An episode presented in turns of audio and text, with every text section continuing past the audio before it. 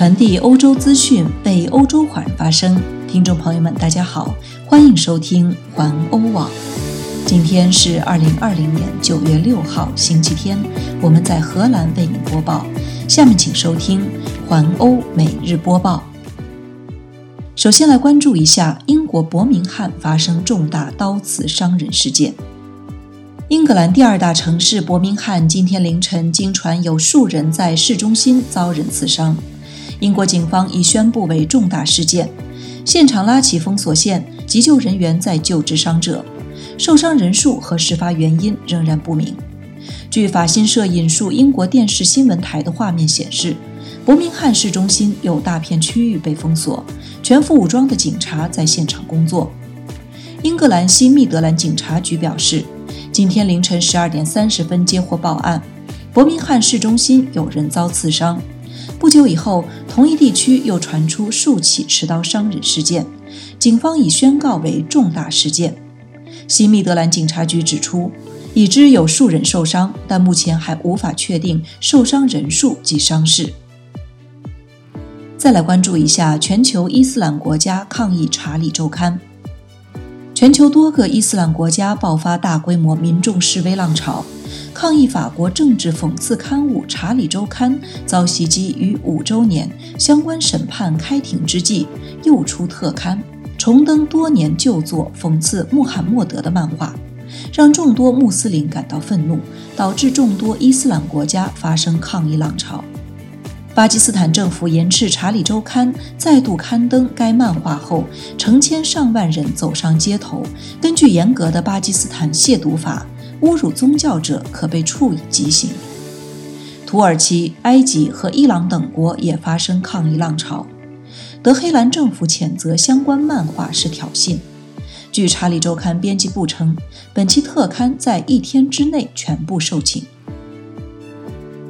再来看一条来自捷克的消息：中国取消捷克钢琴订单。据台湾中时新闻网五日报道。捷克议会参议院议长维特奇前脚刚离开台湾，捷克知名钢琴制造商佩卓夫就表示，有中国大陆客户取消了价值二十万欧元的订单，并担心终结双边关系恶化会影响未来在华销售。据称，维特奇访问台湾的举动引起中国政府的强烈不满。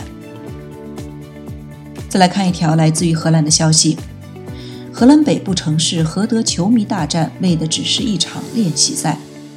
昨天晚上，荷兰北部的格罗宁根发生骚乱，荷兰与德国球迷大打出手，连格罗宁根市政府对昨天市中心的这场打斗也感到惊讶。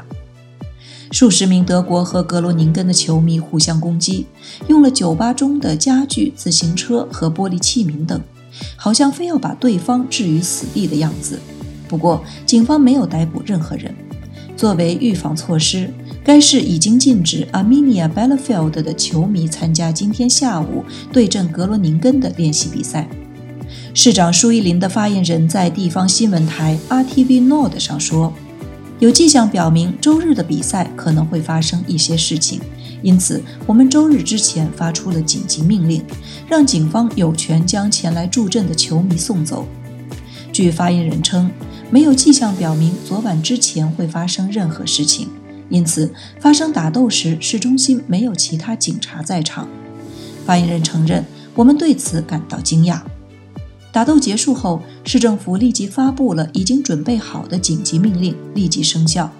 一位酒吧员工说：“德国球迷有备而来，已经通过手机应用程序或社交媒体和格罗宁根的暴徒约架了。”不过，星期天的练习赛如期举行。再来关注一下多国的疫情情况。罗马街头千人游行抗议疫情措施，约一千人今天在罗马市中心走上街头，抗议强制学生佩戴口罩以及强制接种疫苗。意大利是最早遭受新冠疫情侵袭的欧洲国家之一，累计死亡人数超过三万五千五百人。经历了两个月严格防疫封锁后，于五月开始解封。抗议民众包括反疫苗运动人士和阴谋论者，他们拉起的横幅上写着“拒绝口罩，拒绝社交距离，个人自由不容侵犯以及自由万岁等。意大利总理孔蒂今天稍早前表示，超过二十七万四千人感染和三万五千人死亡，必须到此为止。葡萄牙感染数字飙升，葡萄牙周六新增四百八十六例新增感染，这是自五月份解除封锁以来的最高数字。据该国卫生部门的数据，现在的感染总数为五万九千九百四十三人。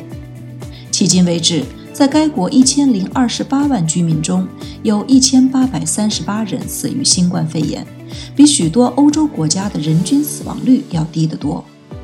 葡萄牙对新冠病毒的爆发做出了迅速而果断的反应，但最近在里斯本的爆发导致重新引入了限制措施。周六记录的大多数感染发生在首都及其附近，以及北部第二大城市波尔图市所在的地区。随着学校和大学的重新开放，以及许多人重返工作岗位，九月中旬还将实行更多的限制措施。有关细节，葡萄牙政府将于不久后宣布。比利时感染数字略有增加。今天，比利时健康机构 s i s e n o 发表的数据显示，在比利时，新冠感染的日平均数再次略有增加。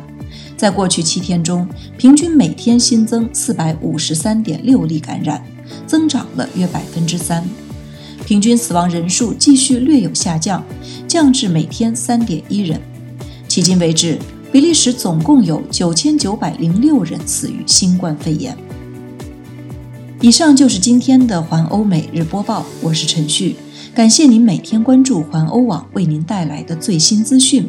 明天见。